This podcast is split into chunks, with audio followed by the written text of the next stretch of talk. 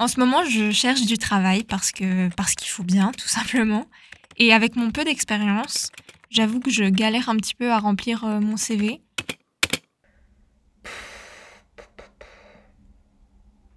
J'ai déjà travaillé un peu, c'est vrai, mais bon, euh, faut pas se mentir, c'est pas en ayant déménagé une école primaire pendant une journée en 2017 que les employeurs vont se battre pour m'avoir. Hein. Ça, c'est vrai, ça. Et alors que j'étais en train de rédiger ce CV, euh, réalisant au passage que mon manque d'expérience critique devenait presque comique, je me suis demandé Mais attends, le CV, ça sort d'où? Aujourd'hui, ça semble presque évident. Pas de CV, pas d'entretien d'embauche, pas d'entretien d'embauche, pas de travail, pas de travail, bah pas de travail. Mais à l'époque, ça se passait comment? Reprenons du début. Tout commence en 1482. Cette année-là, un homme pas si quelconque fête ses 30 ans. Cet homme, c'est Léonard de Vinci. Et cette année-là, Léo, il va nous faire un move qui va marquer le monde plus que n'importe quel selfie avec la Joconde. Il va rédiger le premier CV de tous les temps. Celui-ci prend la forme d'une lettre à destination du duc de Milan. Dans cette lettre, Leonardo liste 10 de ses compétences afin de convaincre le duc de l'engager. J'ai pu la lire et j'avoue le point 5, c'est mon petit préf. Je cite Au moyen de passages souterrains étroits et tortueux, creusés sans bruit, je peux faire passer une route sous des fossés et sous un fleuve. Ça a déjà plus de gueule que de parler espéranto, hein. Et en plus, Léo, sa lettre, il l'a envoyée avec un cadeau. Une lyre sculptée en forme de tête de cheval. Ça tue, non? Au final, Leonardo sera introduit à la cour du duc et aura son atelier. Donc, c'était pas une si mauvaise idée. En réalité, même si Léonard de Vinci fut le premier à écrire son curriculum vitae, donc ça veut dire euh, déroulement de la vie, pour ceux qui, comme moi, ont abandonné l'idée d'un jour comprendre le latin, euh, oui, je disais, même si Leonardo il a écrit le premier CV, c'est pas pour autant devenu la norme dans la semaine suivante. On retrouve bel et bien quelques portfolios d'inventeurs et d'artistes datant du Moyen Âge, mais il faut attendre le XXe siècle pour que la pratique se popularise.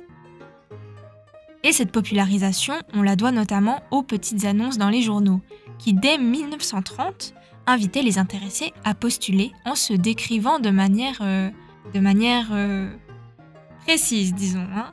Rien à voir avec les CV d'aujourd'hui, puisqu'au début, les principales informations attendues étaient l'âge, la taille, le statut matrimonial, la religion, le poids et un peu plus tard seulement les hobbies. Mais l'un des plus grands tournants dans l'histoire du CV est directement lié à l'arrivée dans nos vies d'Internet. Bravo, vous êtes sur Internet. Vous allez voir, c'est facile. Cliquez sur le bouton. Désormais, les candidats créent leur CV directement sur ce bon vieux Microsoft Word avant de l'envoyer par mail à l'entreprise de leur choix. On s'en rend pas vraiment compte aujourd'hui tellement c'est devenu banal, mais à l'époque ça chamboule tout. Désormais, en plus de son expérience et de son intérêt pour le job, on accorde de l'importance à la mise en forme du fameux CV. Au début, c'est presque la renaissance du rococo. On mélange les couleurs, les animations et les polices avec délice. Et on assiste même à une nouvelle mode qui atteindra son pic entre 2005 et 2008. Je parle évidemment des regrettés CV vidéo. En vérité, ça se faisait déjà sur VHS, mais le CV vidéo, qui consiste en une courte vidéo de présentation avec, si vous êtes chanceux, de savoureux effets de montage, se popularise surtout grâce à YouTube. Aujourd'hui, ça a plutôt mal vieilli, mais moi je pense que si vous voulez travailler dans l'audiovisuel, euh, tentez l'aventure, je sais pas, pourquoi pas De nos jours, le CV s'est beaucoup standardisé. Une page, une photo, ses expériences professionnelles classées dans l'ordre chronologique, et son mail slash numéro de téléphone dans un coin. Certains dénoncent les CV car ceux-ci ont tendance, c'est vrai, à accroître les inégalités des chances. Une étude a été menée à ce sujet en France en 2007. À l'époque, des spécialistes avaient calculé qu'un candidat avec un nom de famille d'origine arabe devait envoyer environ 54 CV avant d'être accepté dans une entreprise. Alors qu'avec un CV identique, un candidat avec un nom de famille français n'avait besoin d'en envoyer que 19. Mais c'est super C'est pour éviter ce genre de discrimination que beaucoup semblent favorables au CV anonyme, un CV où on ne décrit que son expérience sans donner ses infos perso. Peut-être le CV du futur, qui sait?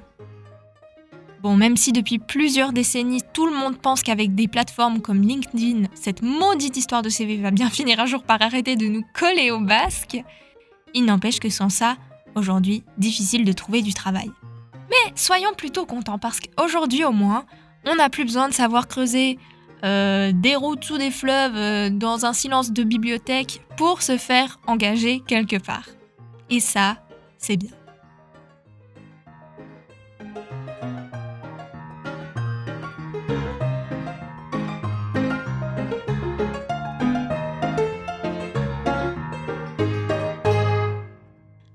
Merci beaucoup pour votre écoute.